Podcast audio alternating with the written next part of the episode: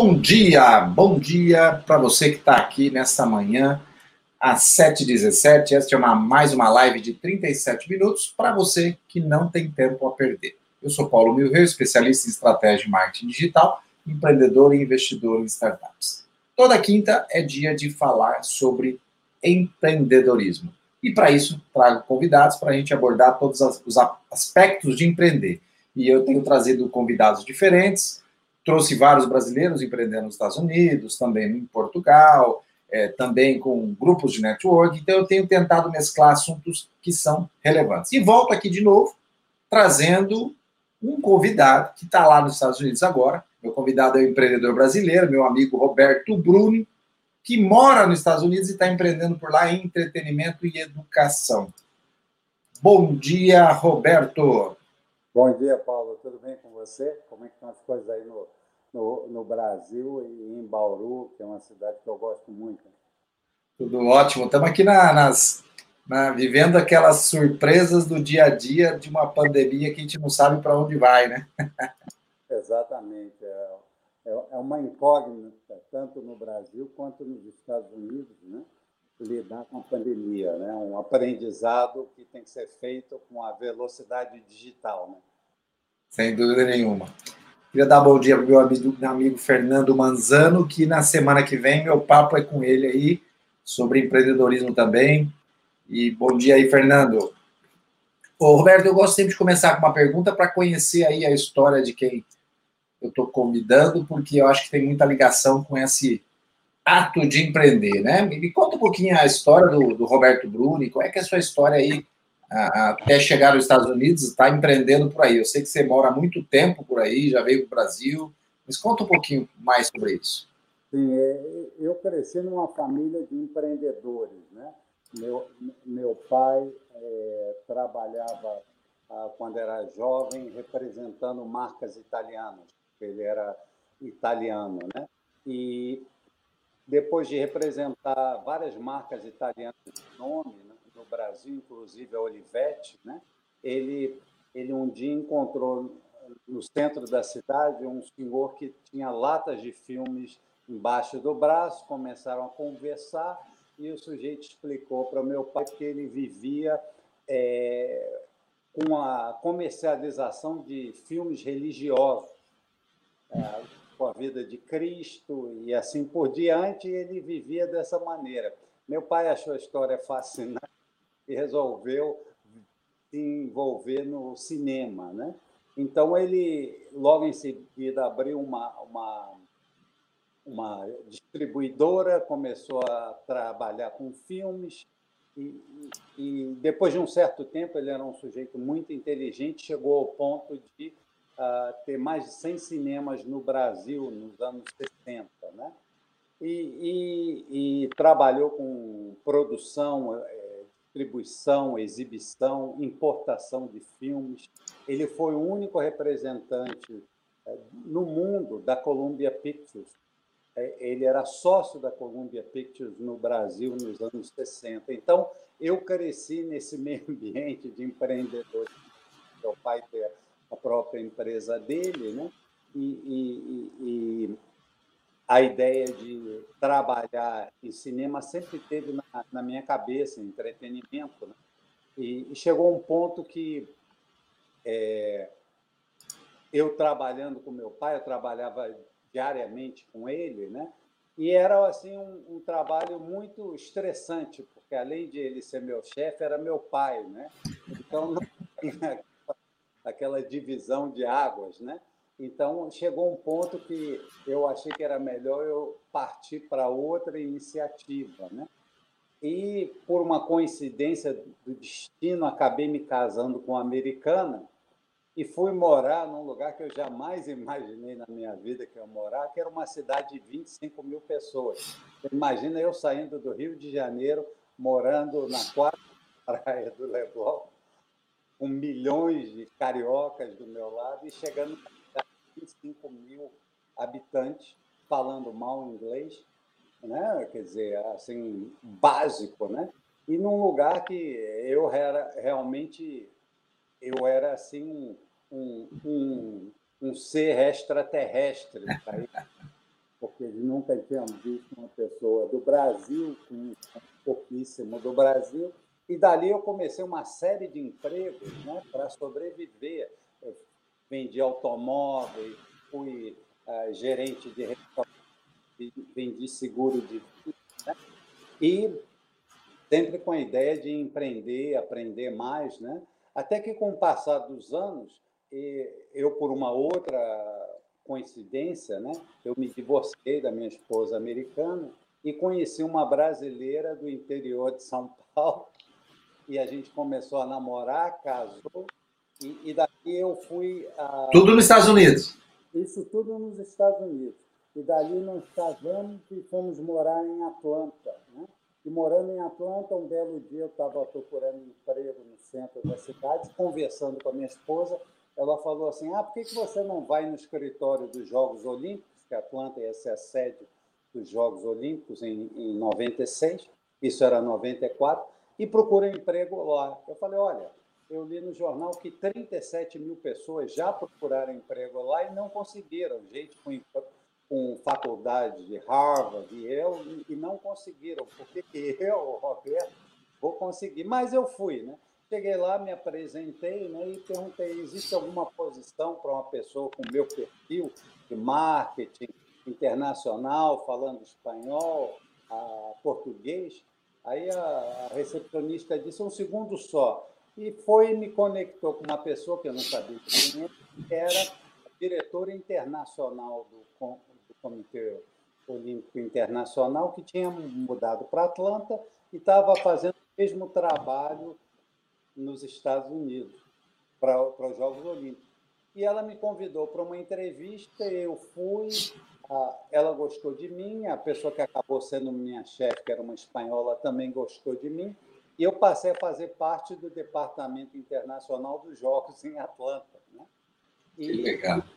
E foi uma experiência assim, fantástica, porque eu lidei com 196 países do mundo inteiro. Né? E, e eu era a pessoa encarregada de lidar com todos os é, comitês de fala portuguesa, né? o Brasil, Portugal e os países na África, todos que falavam espanhol, todos da Ásia, com exceção da China, que eu, que eu não lidava, e com a Itália, com a Hungria, um total de 56 países que eu me relacionava diariamente. E, e eu ajudava os países a se prepararem para vir para Atlanta, em questões de, de hospedagem, questão de ingresso, questão de é, áreas VIP para os comitês olímpicos. Então, eu tive toda essa experiência e ainda de sobra tive a experiência de poder ir para os Jogos Pan-Americanos em Buenos Aires, convidado pelo governo, eh, pelo Comitê Olímpico Americano, onde eu fiquei um mês lá trabalhando com o Comitê Olímpico Americano, me deu uma, uma visão do que seriam os Jogos, né? E nesse processo todo eu acabei é, criando um projeto que, que foi a coisa que eu mais gostei da minha experiência olímpica, foi de poder ajudar comitês olímpicos de países pobres ou afetados por guerra. E, por incrível que pareça, existem, não sei hoje em dia, mas na época existiam vários comitês olímpicos que não tinham nem dinheiro para comprar os uniformes e dependiam da boa vontade do Comitê Olímpico Internacional para conseguirem esses uniformes. O que eu acho um absurdo, considerando que eles vendem os direitos comerciais dos jogos por centenas de milhões de dólares. Né? E, enquanto isso, haviam comitês que não tinham uniforme. E eu rapidamente conheci um pessoal da Reebok e conversei com eles, e eles explicaram para mim: olha, a gente está com um programa para ajudar comitês olímpicos. Eu falei, fantástico, eu tenho vários que vocês podem ajudar. Então, consegui é, é, uniformes para mais de 20 comitês olímpicos, inclusive Angola, nós conseguimos o, uniforme, né? e de você ver as pessoas com uniforme, né? assim, a satisfação delas. Né? E, e nisso também eu aproveitei para fazer um projeto olímpico meu, que era a ideia de recepcionar esses comitês olímpicos pobres numa recepção para ele só, né? porque os comitês olímpicos de países desenvolvidos têm suas próprias casas, suas próprias recepções, enquanto que os pobres ficam isolados na Vila Olímpica. Então, eu organizei por conta própria dez recepções, uma por dia, durante a época da Olimpíada, para homenagear esses comitês. Né? E você podia ver a alegria deles, né? de saber que alguém se preocupou em fazer isso. Inclusive, o presidente do Comitê Olímpico da Bolívia, que foi uma das recepções que eu fiz, ele chorou durante a, o agradecimento dele. E aí eu acabei chorando também, porque achei que, que realmente foi um negócio emocionante. Ele falou: Olha, eu nunca pensei na minha vida que alguém ia se dar todo esse trabalho para nos homenagear aqui nos Estados Unidos. E, e, e, e, foi uma coisa que eu acho que nunca mais aconteceu, isso já tem 20 anos, né? E eu acho que a ideia dos Jogos Olímpicos é conectar os povos né? de uma maneira positiva, né? mostrar a cultura, mostrar tudo que existe positivo desses países e, e, e o Comitê Olímpico, logicamente, funciona como uma máquina corporativa, né? com grandes patrocinadores, mas eu acho que essa parte social precisa ser melhorada, precisa ser bem, bem, bem aplicada para desenvolver mais uh, o esporte nesses países, dar mais oportunidades para os atletas. E dali, dessa experiência, eu acabei saindo para uma outra área do esporte, que era o marketing esportivo, né? que eu fui convidado para trabalhar para a AMD, né, que é uma das maiores do mundo nesse setor, onde eu trabalhei na área de, de, de venda de patrocínio de eventos, tanto na América do Sul quanto na América do Norte. E dali também fiz muito desenvolvimento de negócios com, com clubes, federações, né? e conheci bastante do esporte. Só que nesse período todo que eu estava na IMG foi o começo da, da bolha, né, da internet. E eu sabia que a IMG tinha muito conteúdo né, e poderia monetizar esse conteúdo. Isso aí eu estou falando de 1997, 98, em diante. Né? Até que chegou em 99 que eu decidi sair da IMG e empreender. Né? E eu resolvi criar uma, uma startup de esportes chamado Sports Latino, que seria um portal em espanhol, português e inglês, e fui uh, buscar investidores. Encontrei dois investidores anjos brasileiros que moravam em Miami, que acreditaram na ideia, e eu comecei a empreender dessa maneira. Consegui conteúdo exclusivo, consegui montar um site e estava no processo de, de encontrar investidores. Né? Então, eu ia em todas as conferências que eu podia, falava com todo mundo que eu podia, até que eu falei com um conhecido meu do Bank of America, que me disse: Olha, Roberto, sua ideia é muito boa, mas você não tem funding, então provavelmente a sua ideia não vai vingar. Né? E eu falei para ele: ah, meu amigo, muito obrigado por, por, me explicar isso, mas isso eu já sei. Me explica alguma coisa que eu não sei como sair disso. Então ele começou a rir e me sugeriu que eu falasse com um empreendedor que tinha uma empresa similar à minha em Miami Beach. E eu fui conversar com ele, e naquele momento ele era um, um executivo que era originalmente do México, trabalhava em televisão, e, e, resolveu empreender montando um portal dele que se chamava Sports Já, Esporte Já no Brasil. Né? e, e ele já tinha levantado 15 milhões de dólares. Ele falou a mesma coisa para mim: olha, você tem uma ótima ideia, bem parecida com a minha, mas você não tem funding e você vai acabar fechando rápido, né? Aí eu falei: olha, isso eu também já sei, seu amigo já me falou isso, né? Me fale algo que eu não sei. Ele falou: o que você não sabe é que eu estou abrindo um escritório no Brasil, já contratei um general manager e queria que você viesse ajudar o esforço nosso lá com com a ideia de trazer conteúdo exclusivo, parcerias estratégicas. Eu falei, olha, a ideia me parece muito interessante, só que eu tenho meus sócios e eu não vou deixar meus sócios na mão. Eu sou igual o capitão que vai afundar com o navio. Eu não vou largar meus passageiros sozinhos dentro do navio. Então, ele me propôs, na época, né, de comprar minha empresa por stock options. E me pareceu a melhor saída, falei com sócios, eles gostaram da ideia, e eu vendi minha empresa para eles com, com a ideia de ter stock options. E depois que eles me contrataram, eu tive a, a surpresa né, de saber que a própria IMG para a qual eu trabalhava tinha investido na empresa dele 15 milhões de dólares. E no dia que eu assinei o meu acordo de trabalho, foi quando o CEO da empresa me contou: olha, sabe quem é o nosso novo investidor? A IMG. Eu falei, coisas da vida, né? Bola para é. E continuei trabalhando com eles e, e, e Seis meses depois, eles levantaram mais 15 milhões de dólares. Então, num período de um ano e meio, eles levantaram 45 milhões de dólares. Então, eu pensei duas coisas nesse cenário. Uma, que eles façam um IPO e eu vou estar muito bem.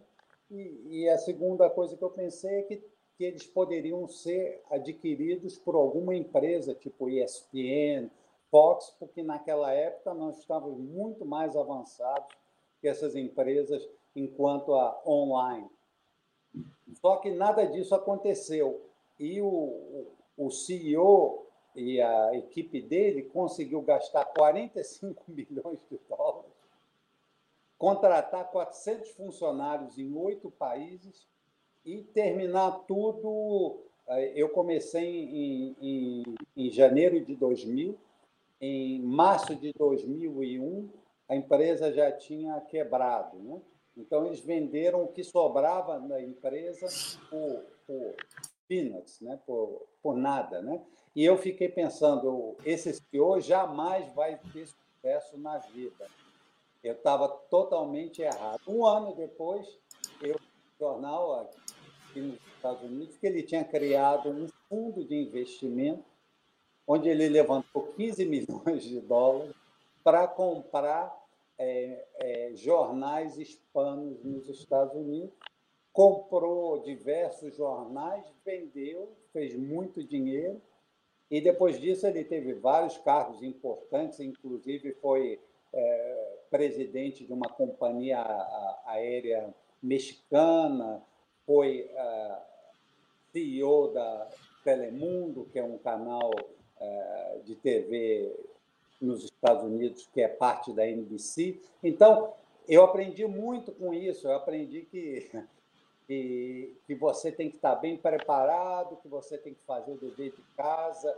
Eu, eu fiz o dever de casa da melhor maneira que eu podia naquele momento, mas é, me faltavam as conexões. Né? Eu acho que isso é importante para qualquer empreendedor que se preze, né? É, ter muitos amigos e amigos que possam abrir portas, né? porque a gente não está sozinho nesse mundo, né? são bilhões de pessoas e a gente tem que saber é, usar é, essas conexões para algo positivo. Né? E, e, é o que eu, que, eu, que eu penso que é importante fazer. Né?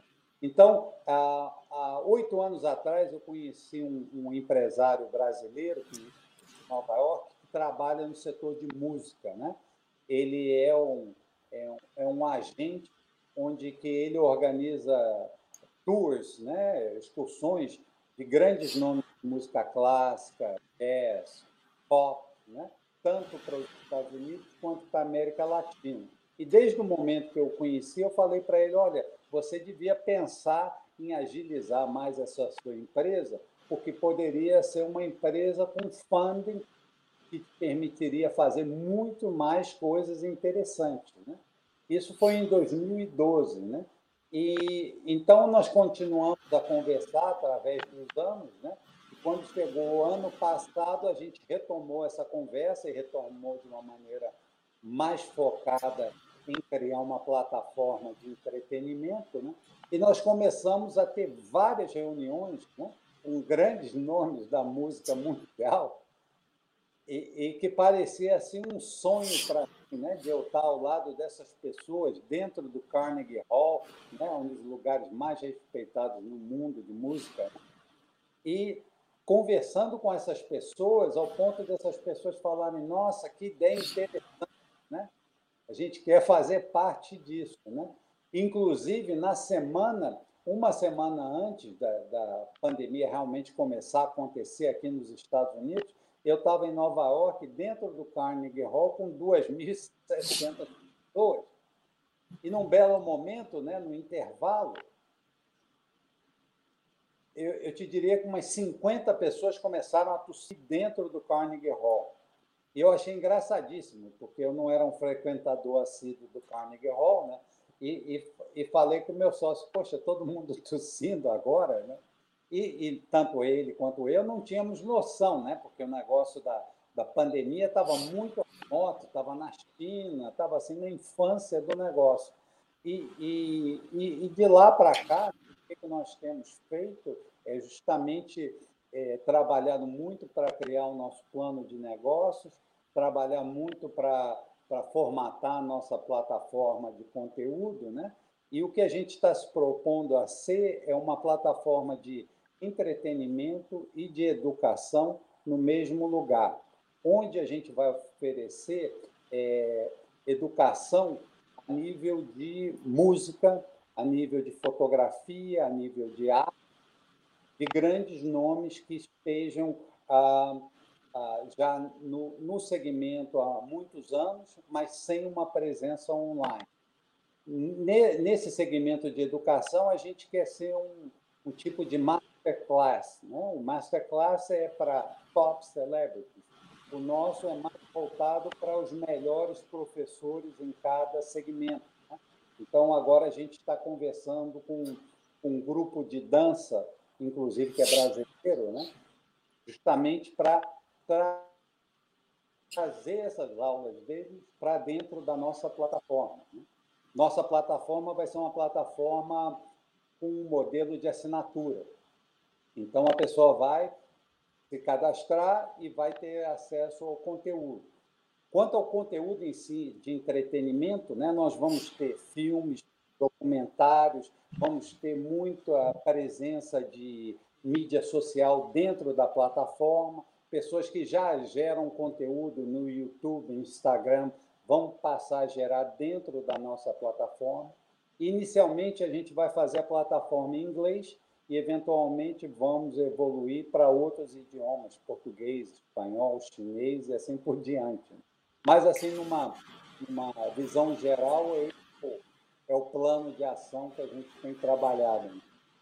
E, e Roberto, você você está entrando num. Claro que há oito anos você conhece essa pessoa e você está nessa jornada há muito tempo.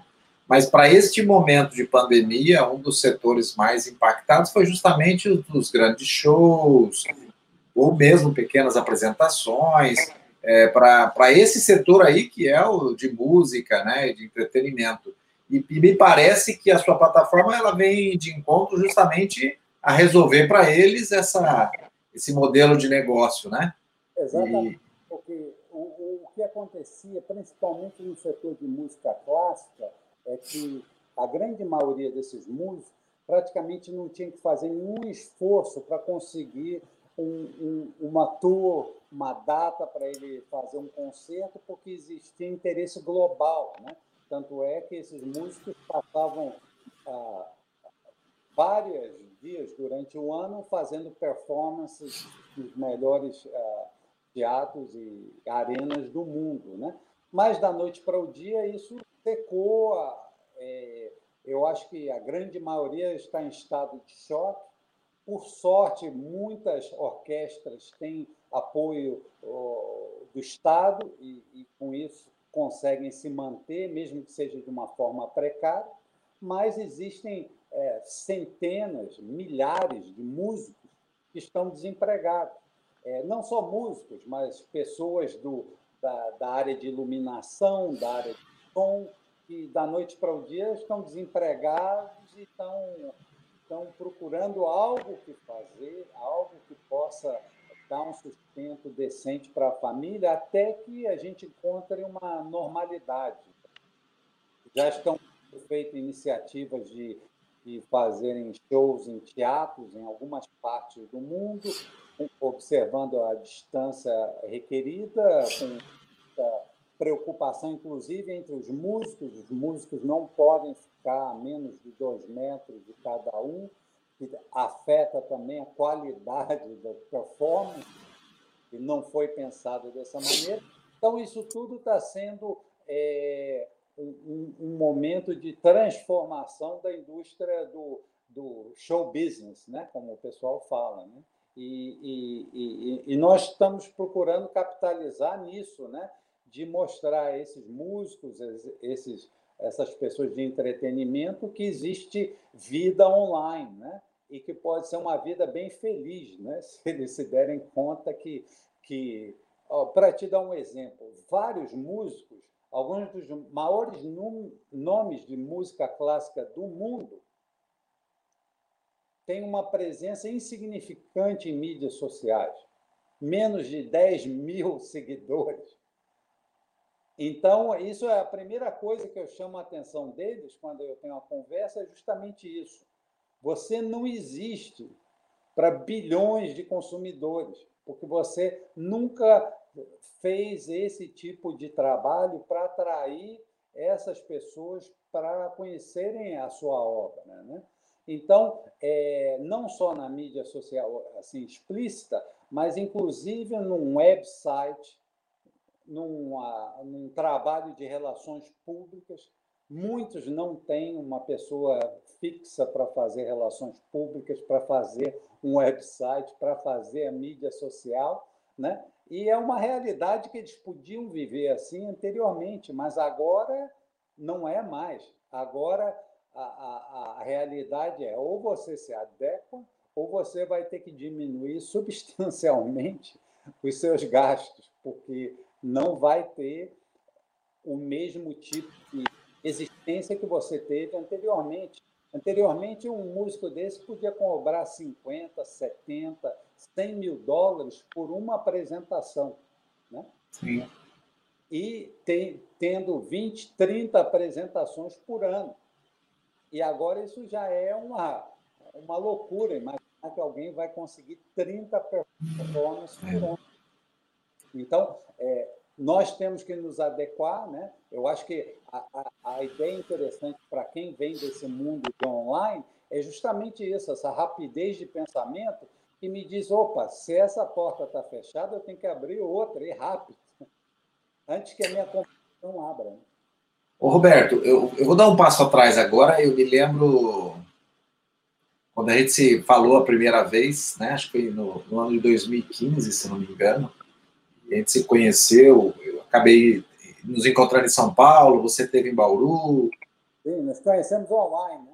Conhecemos online, e você me achou e me procurou justamente para falar sobre mídias sociais, você já tinha isso na cabeça, e era relacionado também, de novo, ao mundo do show business aí. E uma das características que, que eu percebi ali é que você era, é, sempre foi muito inquieto, muito pesquisador, minerador, de achar informação. Eu lembro de histórias que você me contou, assim, é, incríveis, de como você conseguiu conectar e, e achar uh, informações e, e, fazer contatos, e que são características eh, altamente importantes aí para quem empreende, né? É, como é que você vê essa relação do comportamento empreendedor e de empreender, é, pelo que você viu no Brasil, e aí você pode ver desde a história do seu pai, o que você viu por aqui, e nos Estados Unidos. Existe hoje uma, uma diferença muito grande? Os desafios são os mesmos? É mais fácil, mais difícil? O que você pode falar sobre isso? Olha, eu acho né, que eu fiquei bem impressionado quando eu fui para o Brasil, né? né e para te falar a verdade, eu fiquei impressionado, primeiramente, porque eu morei três anos em Santiago antes de morar no Brasil.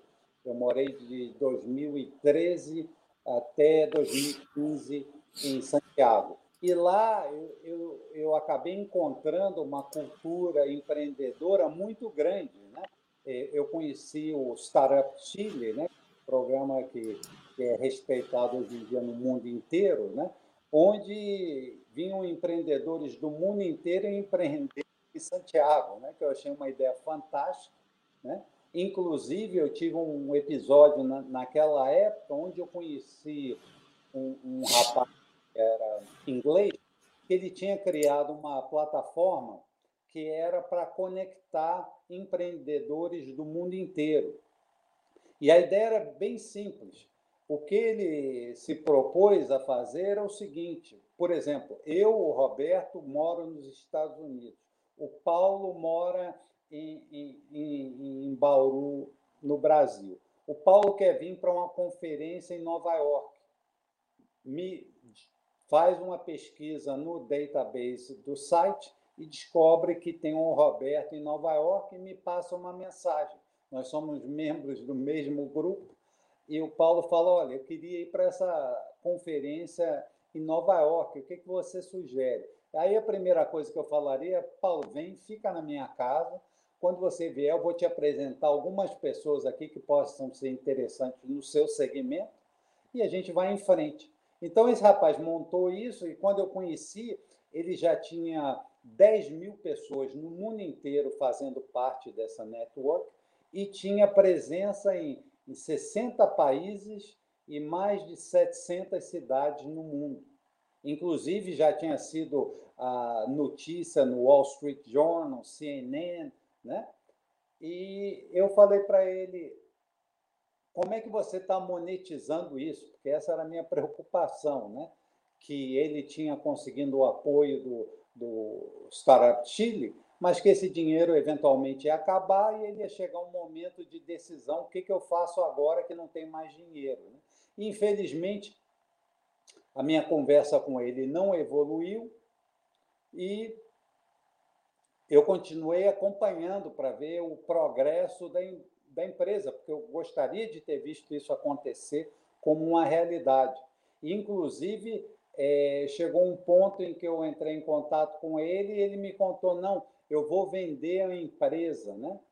Eu falei, mas por que você não para, conversa, eu te ajudo, nós vamos em frente, porque eu acho que é uma ideia extremamente viável, né?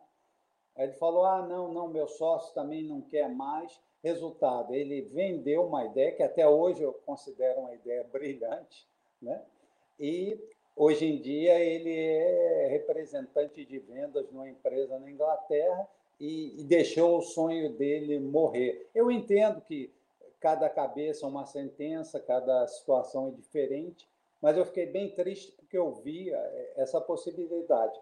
Quando eu cheguei no Brasil, eu também fiquei bem impressionado, porque eu descobri o Cubo, descobri várias pessoas que estavam empreendendo, empreendendo rápido e que eram muito inteligentes, inteligentes assim ao nível global, na minha, na minha opinião, né? Tanto é que nós temos já vários unicórnios brasileiros, vários empresários brasileiros empreendendo nos Estados Unidos com sucesso, né? E muito sucesso, inclusive o pessoal do Brex, né? que, que dois meninos de Stanford, né? brasileiros, né? criaram uma super empresa e, estão crescendo muito. Né?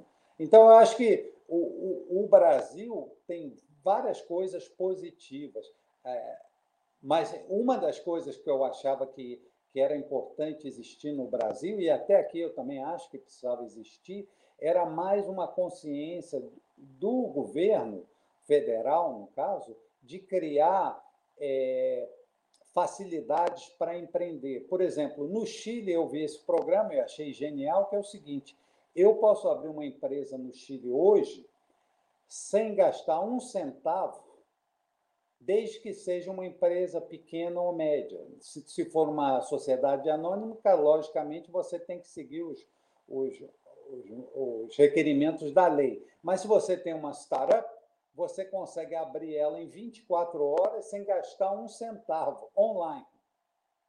Então, esse era um modelo que eu acho que devia existir não só no, no, no Brasil, mas no mundo, aqui nos Estados Unidos também. Para você abrir uma empresa nos Estados Unidos, basicamente, uns 2 mil dólares para cima. Então, para que penalizar um empreendedor se isso vai trazer benefícios muito maiores para o Estado se ele for bem sucedido como empreendedor. Né? E, e, eu sou membro da Associação Brasileira de Startups, que eu, que eu acredito no, no, no, trabalho que eles fazem. Tive a chance de ir num dos eventos deles, no Case, que eu fiquei super impressionado. Né? É, então, acho que no Brasil tem tudo para dar certo e a gente vai ver, eu tenho certeza, várias outras empresas é, sendo bem-sucedidas, tanto no Brasil quanto a nível mundial. Né?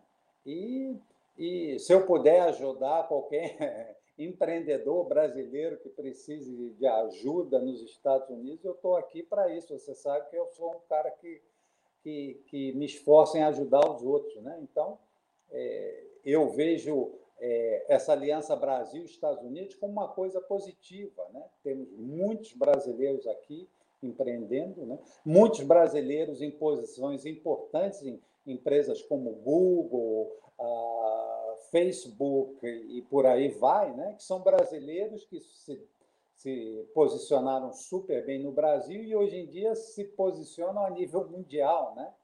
A gente teve esse rapaz que era da, do, como é que era, da Visa, né?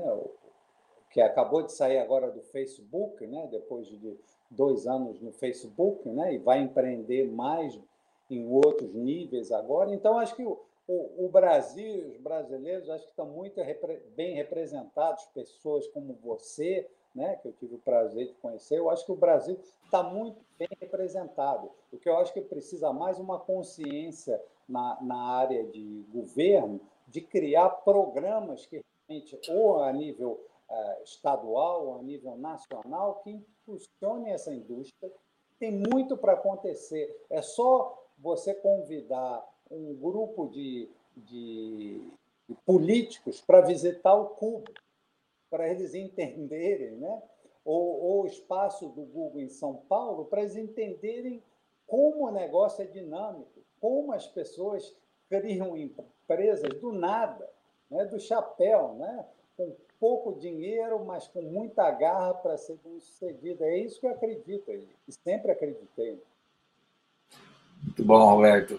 Roberto, estamos chegando no nosso final aqui. O papo foi muito bom. Eu acho assim, é, é, a gente tem que marcar outros papos, porque ó, se deixar, a gente vai fazer umas 10 lives de 37 minutos aqui, porque tem muita história. Eu já estou aqui com umas 20 perguntas que eu faria para você aqui e o papo seria longe. Mas agradeço aí seu tempo. Você está, acho que uma hora antes da gente aqui, né? Agradeço ter acordado até mais cedinho aí. Tranquilo. Foi um prazer. Qualquer vez que você quiser, só me chamar, vai ser um prazer. Tá bom. E... Continuar o papo offline depois, né, com outras ideias. Né?